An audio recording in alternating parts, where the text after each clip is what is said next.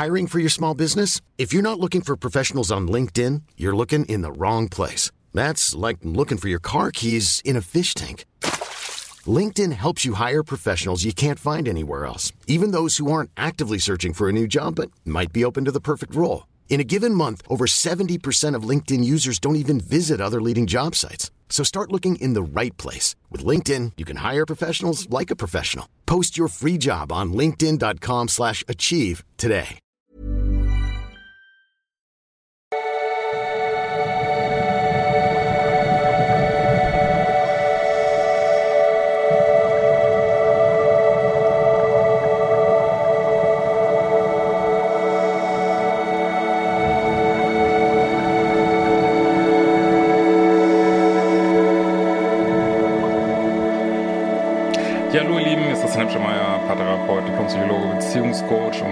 Vieles mehr. Äh, in Hamburg, und in der Nähe von München. Erstmal nochmal großes Hallo an die Neuen. Es sind ja einige neue Zuschauer und Zuschauerinnen da. Ähm, ja, vor allen Dingen wegen einer Kooperation mit der wunderbaren Yvonne Moulon. Und da gibt's morgen auch nochmal was äh, zum Sommerhaus der Stars so abschließend auf ihrem Kanal. Ähm, packe ich auch nochmal drunter.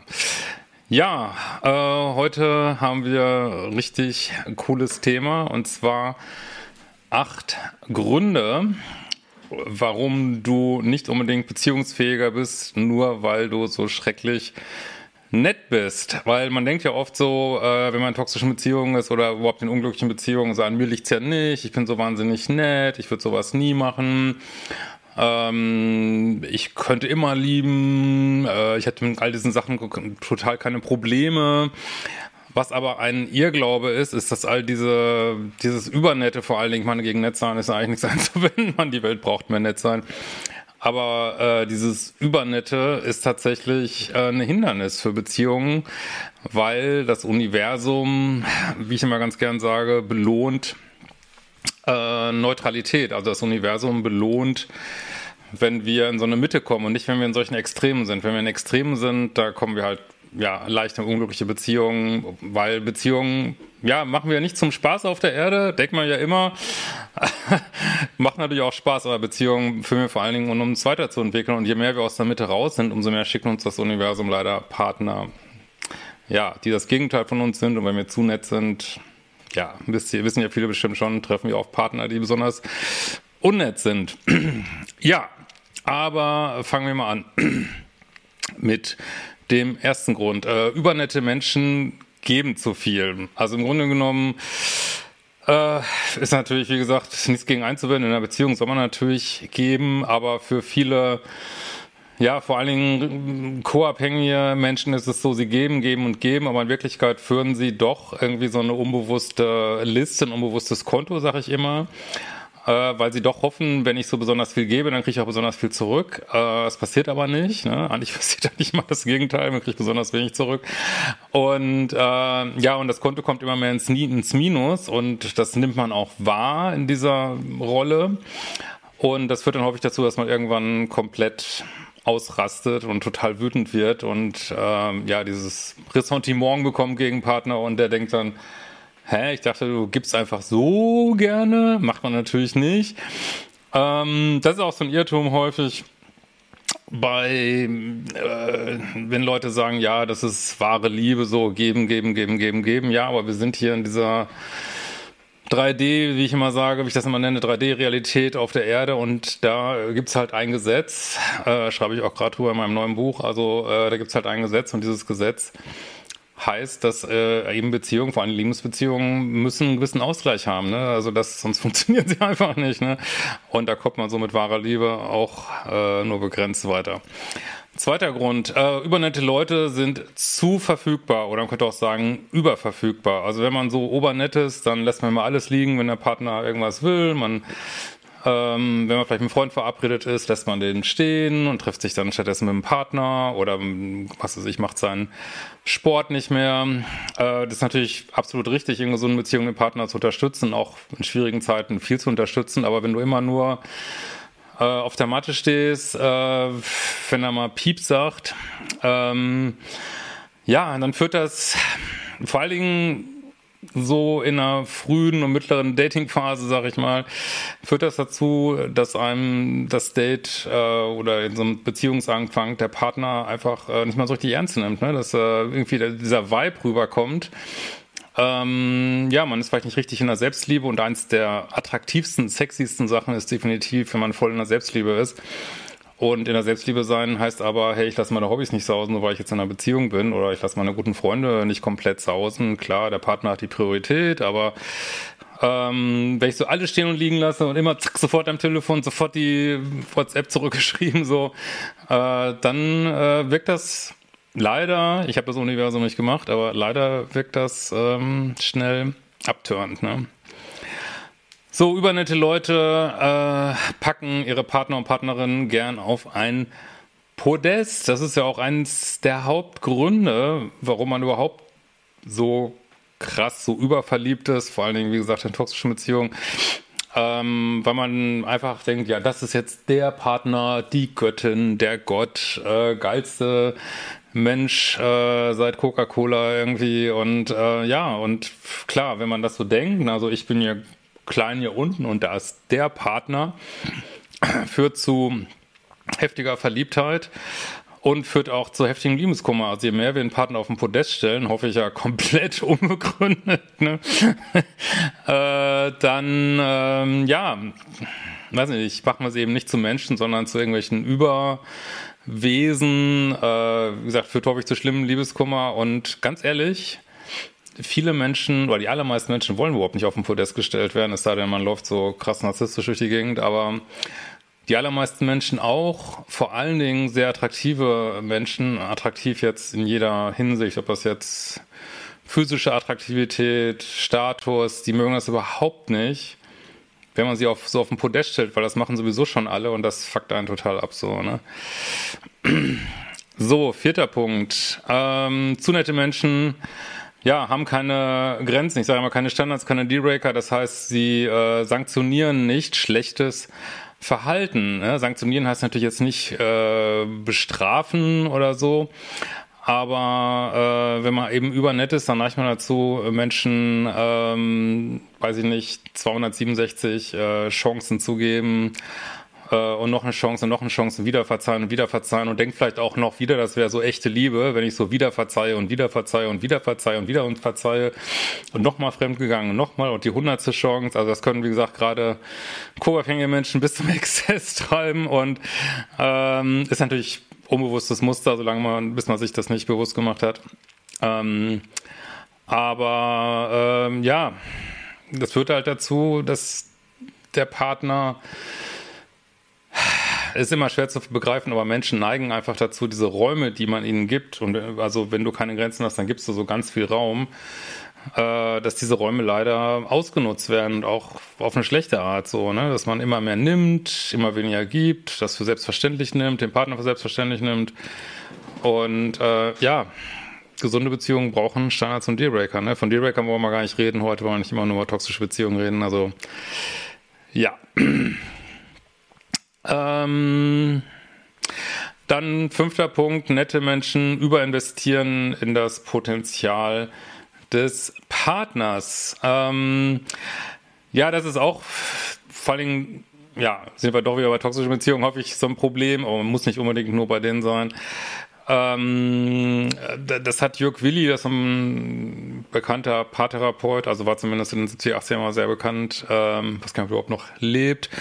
Aber der hat das mal genannt, diese narzisstische Kollusion, also das heißt so, ist jetzt gar nicht mal gemeint mit dem, was wir heutzutage immer so unter Narzissmus fassen, aber ist somit gemeint, einer macht sich total klein, ähm, und sieht einfach nicht für sich die Möglichkeit, irgendwie ein nice geiles Leben zu führen. So, und dann suche ich mir einen Partner, der scheinbar äh, ein nice geiles Leben hat oder der total um sich kreist. Und anstatt, dass ich mich sozusagen narzisstisch besetze und sage, äh, so, ich habe es jetzt hier verdient, ich äh, mache jetzt hier eine geile Karriere oder ich hole mir ein geiles Leben, äh, besetze ich sozusagen den Partner narzisstisch und äh, lass das, lebe das sozusagen durch ihn. Und beschwere mich dann aber hinterher, Ähm, ja, nur der ist ja berühmt geworden und ich nicht. So, äh, wie gesagt, wenn man damit total fein ist, man viele Menschen stehen nicht gerne in der ersten Reihe, ist es natürlich total in Ordnung. Aber ähm, ja, es führt halt häufig dazu, dass du wahnsinnig, wahnsinnig viel Energie in anderen Menschen gibst und dann, ja, ist ja auch ein Zeichen mangelnder Selbstliebe, ähm, dich selber vergisst.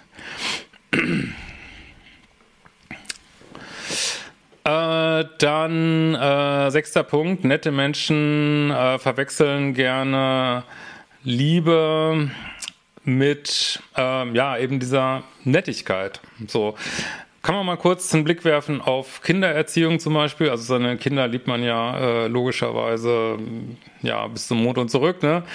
Ähm, aber trotzdem wissen wir alle, wenn wir Kinder erziehen, wir können die nicht den ganzen Tag mit Nettigkeit erziehen. Ne? Also man kann natürlich sachlich bleiben und geerdet.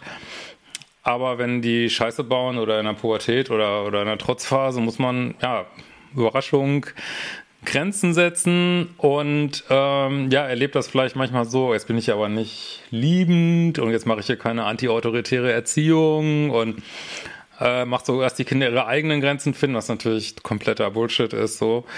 Äh, und ja, das kann man halt in einer Beziehung auch so machen, ähm, dass man zum, zum Beispiel weiß ich nicht, der Partner hat ein Alkoholproblem und äh, anstatt dass ich so knallharte Grenzen setze und sage, so wenn du das nicht irgendwie in zwei Monaten hier adressiert hast, das Problem nämlich einfach weg irgendwie, was das liebevollste ist, was man machen kann. Ähm, ja, denk mal, ich muss mit dem durch die Kondun gehen und äh, weiß ich nicht, putz uns seine Kotze weg und ich weiß nicht was. Und ist eigentlich nicht im besten Interesse des Partners so, ne? Ja. Äh, siebter Punkt. Übernette Leute fühlen sich verantwortlich äh, für das Glück des Partners. Ähm, also natürlich ähm, wollen wir, wenn wir jemanden wirklich lieben, ihm das Beste gönnen und so. Aber ja, wie ja schon in der Bibel steht, ne, äh, liebe deinen Nächsten wie dich selbst, oder wenn wir es mal umdrehen, äh, liebe erstmal dich selbst und dann deinen Nächsten, kann man ja auch mal machen. Ähm, also funktioniert hier Liebe auf dieser Erde wirklich einfach nur, wenn wir uns selbst lieben und den anderen lieben. So in dem Moment, wo wir uns immer nur um den anderen drehen, ist das einfach fucking co-abhängig so. Und äh, vor allen Dingen reibt man sich völlig auf, wenn man, wenn der andere irgendwie so ein psychisches Problem hat und wir wollen dann die ganze Zeit retten, retten, retten, retten ähm, was vielen Männern so geht, die vielleicht emotional instabile Freundinnen haben, aber Frauen natürlich auch. Ein Mann mit, weiß ich nicht, mit wollen die aus seiner Bindungsangst retten, so jetzt wieder Katzenhausen. Ähm, dann äh, ja, drehen sie sich nur um das harmonische Glück des Partners, aber in Wirklichkeit ist das der Kern, der kommt der Begriff ja auch, aus der Alkoholtherapie, der Kern von Co-Abhängigkeit dass man sich nur um den anderen dreht, anstatt sein eigenes Glück zu suchen und dann halt unter Umständen die Beziehung zu verlassen, wenn es das bedeutet. Ne?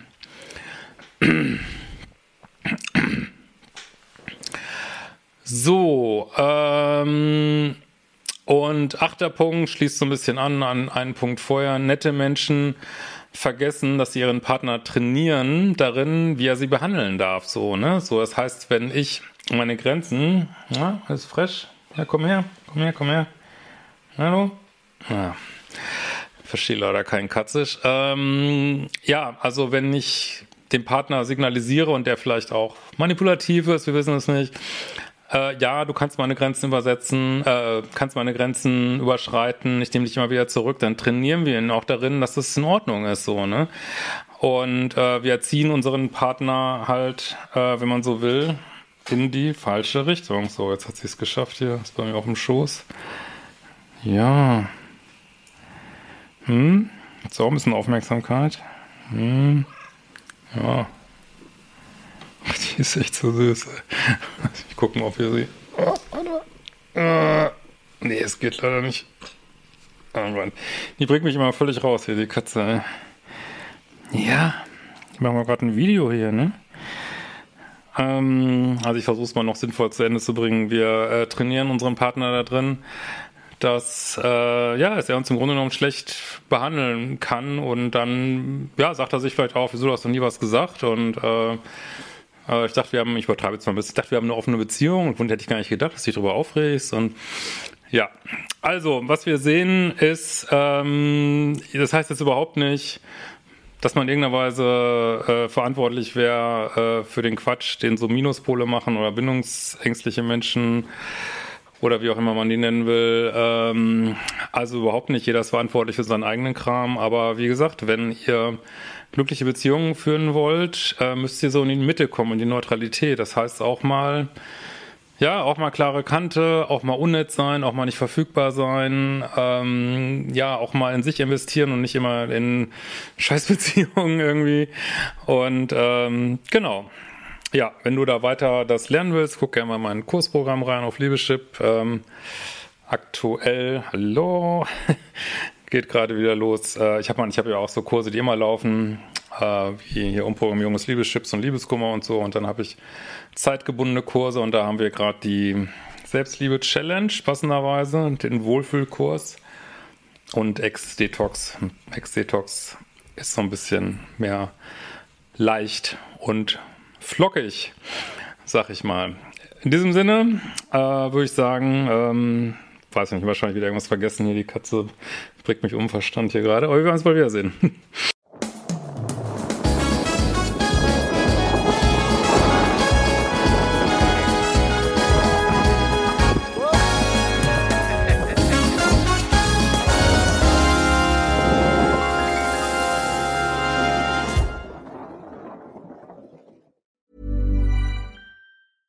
Ever catch yourself eating the same flavorless dinner three days in a row?